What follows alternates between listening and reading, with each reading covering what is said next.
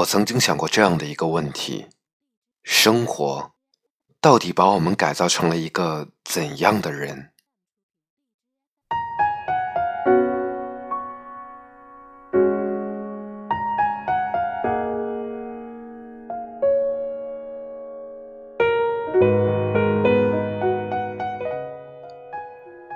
前几天公司开总结大会，副总点名严厉批评了创意部的阿若，说他最近工作不努力、不上心，业绩也下滑的很厉害，每天都是萎靡不振。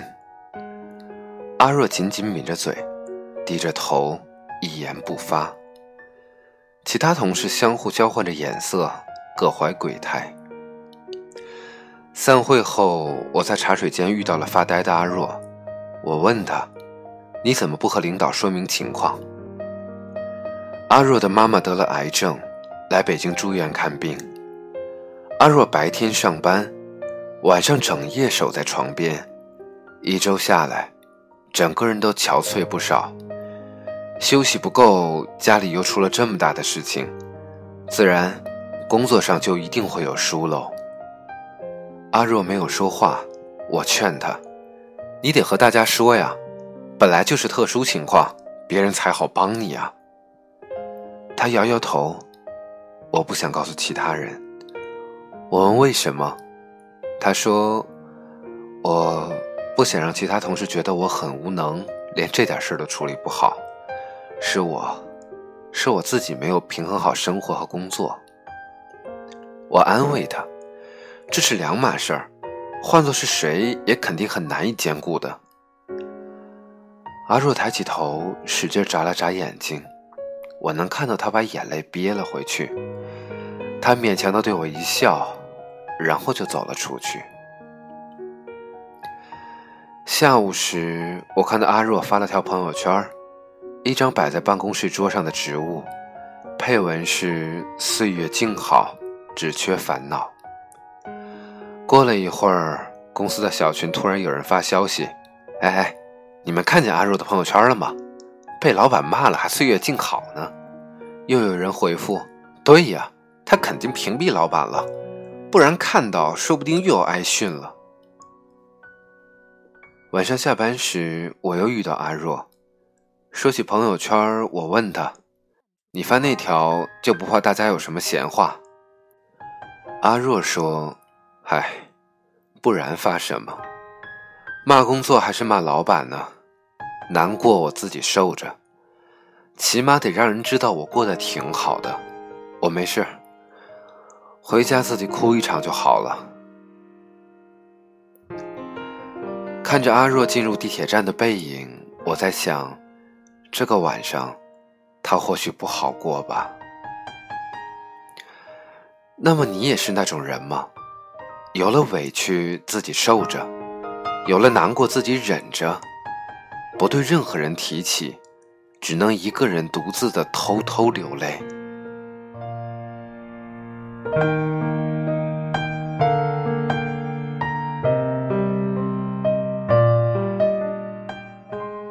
生活改变了我们什么呢？这个问题如果细究起来，估计能说出许多方面。人生路不断向前，一边告别一边出发。有些话还没来得及说，就已经与很多人分道扬镳。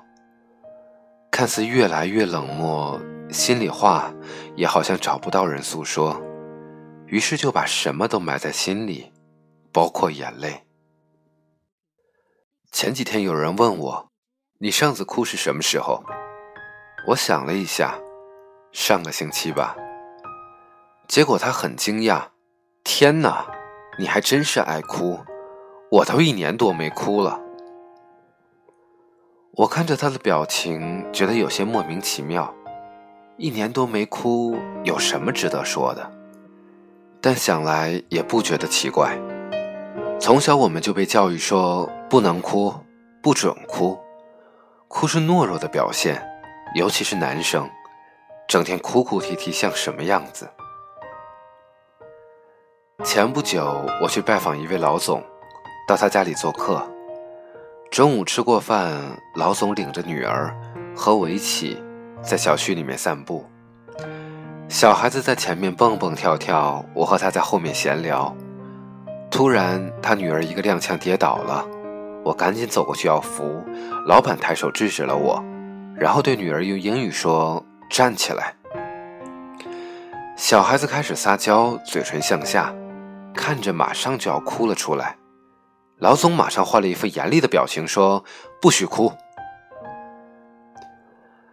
他女儿的嘴角在微微的颤抖，眼眶里面噙满了泪水。老板半蹲下去看着他，不许哭，自己站起来，拍干净身上的土。说完，他就拉着我自顾自的走。我一边走一边回头看着他的女儿，他女儿看着我们已经走远，自己艰难的站了起来，拍了拍身上，小跑着跟着上来。我不由感叹着说：“真是好的教育方式啊！只是不让他哭，会不会太憋屈了？”老总摇摇头说：“哭又不能解决问题，只有自己站起来才可以，不能教育孩子以哭为撒娇的手段。”耍赖皮，这样长大了才有麻烦。回到家，我蹲下来问小女孩：“刚才摔倒疼吗？”她小心翼翼地看了她爸爸一眼，点点头，然后又好像突然想起了什么似的，赶紧又摇摇头。小女孩说：“不疼。”我问：“真的？”她嘟起了嘴，露出了一个委屈的表情，说：“嗯，真的不疼。”我看着小女孩委屈的神情，感觉好像看到了儿时的自己。从小，家人对我的教育也是格外的严格，不许撒娇，不许耍赖，不许插话，不许问东问西，更不允许想哭就哭，不然就不是男子汉。久而久之，我将这些情绪都压在了心底。后来实在难受的时候，我就偷偷蒙在被子里面哭，或者出门跑步，一边虐待自己的身体，眼泪也止不住的往下流。那么你也是那种人吧？不是不痛，不是不难过，而是习惯了压抑，假装无所谓。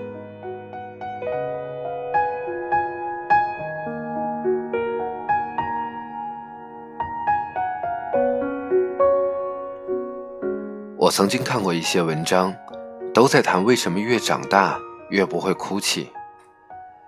但实际上，我却觉得不是不会哭，是不会当着别人的面哭，是不让自己的情绪显露在外，而是越来越习惯了隐藏于心里。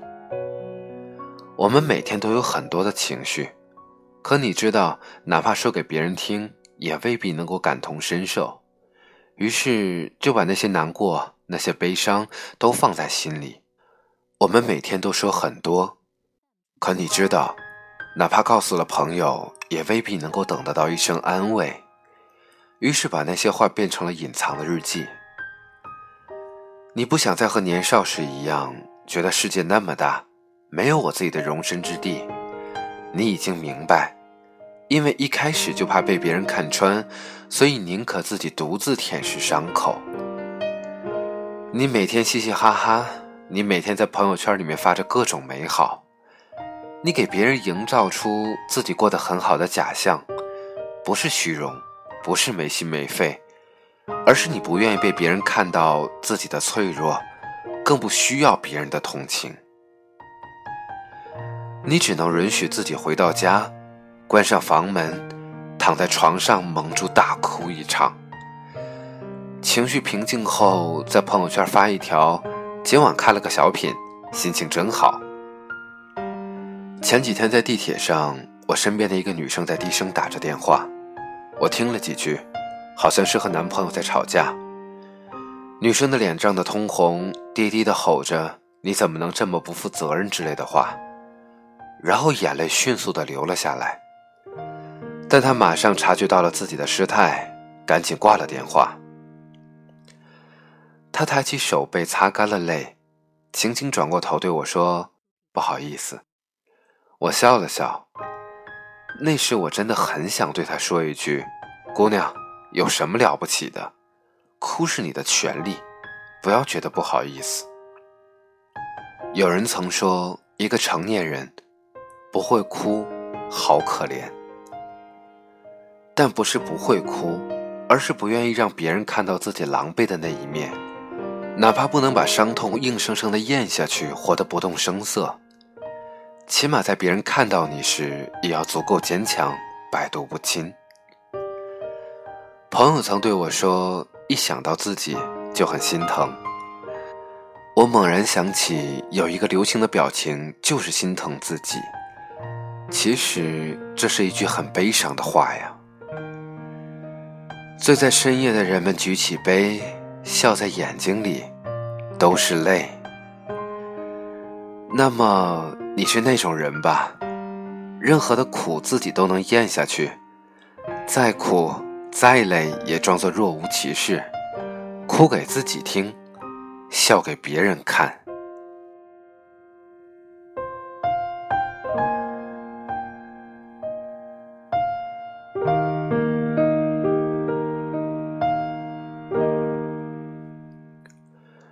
越是长大。哭泣就成为了一件偷偷摸摸的事情，好像是成长教会我们要隐藏坏情绪，要规避不良影响，要学会让自己不外露，要好好的伪装自己。就好像是马戏团的小丑，哪怕遇到了再难过的事情，来到舞台上，永远都是一副笑脸，做着滑稽的动作逗其他人开心。起码在我们看来。小丑永远都是开心的。有时候我真的觉得自己就是一个画着开心脸谱的小丑，因为我们在面对人生时，必须假装自己过得很好。在朋友圈面前，我们说自己一切都很顺利；在朋友圈里，我们发自拍、发旅游、发礼物。每一张照片都是精心后期和挑选过，在别人看来，我们过得随性、洒脱、自由，过着让人羡慕的生活。日子像一块海绵，把所有的时光和情绪都吸吮进来。我们小心翼翼地把糟糕的一面收藏，不让那些坏情绪溢出来。但是我们不是石头人。没有那么坚强，更没有别人想象的那般成熟。甚至你都不能光明正大的哭，而是给哭找了一个又一个借口。这首歌好伤感，这场电影很感动，这部电视剧太虐心，甚至吃一顿火锅都说这底料辣的人想哭。其实不是那些别人的故事多么伤心，而是我们从那些故事里面。想到了我们自己，其实哪里有那么不动声色？一切都只是因为自己受着，而换上一副笑脸，然后再看着这个风雨交加的世界。我们都一直在试图尝试明白人生的意义，但却不懂生活给予我们的种种可能。我们都一直在想，如今自己的模样，就成长带来的变化。但却忽略了，在茫茫的人海中，依然有人和你一样。有时我特别想，不管是非，不管忧愁，不管旁人，在某个需要发泄的时刻，好好的哭一场，哪怕有人传来异样的目光，我也不用在乎。有时我就是特别想一个人关上门，不理会工作，不接任何电话，就好好的醉一场。将那些心中的隐藏的情绪全都说出口，但我和你一样，也没有办法做到。我们东奔西走，活得越来越谨慎，也经不起别人的质疑。真心难复，家人难寻。可我也知道，那些被你隐藏和快速擦掉的泪水，都犹如夜晚的繁星，虽无法照亮你的世界，但却能带给你足够的引导。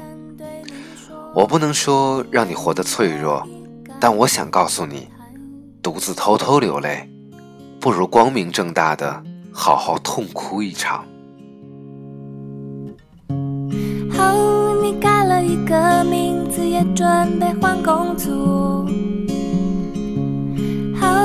开始了新的恋情，有一些困惑。我知道你想要，却又不敢对我说，因为你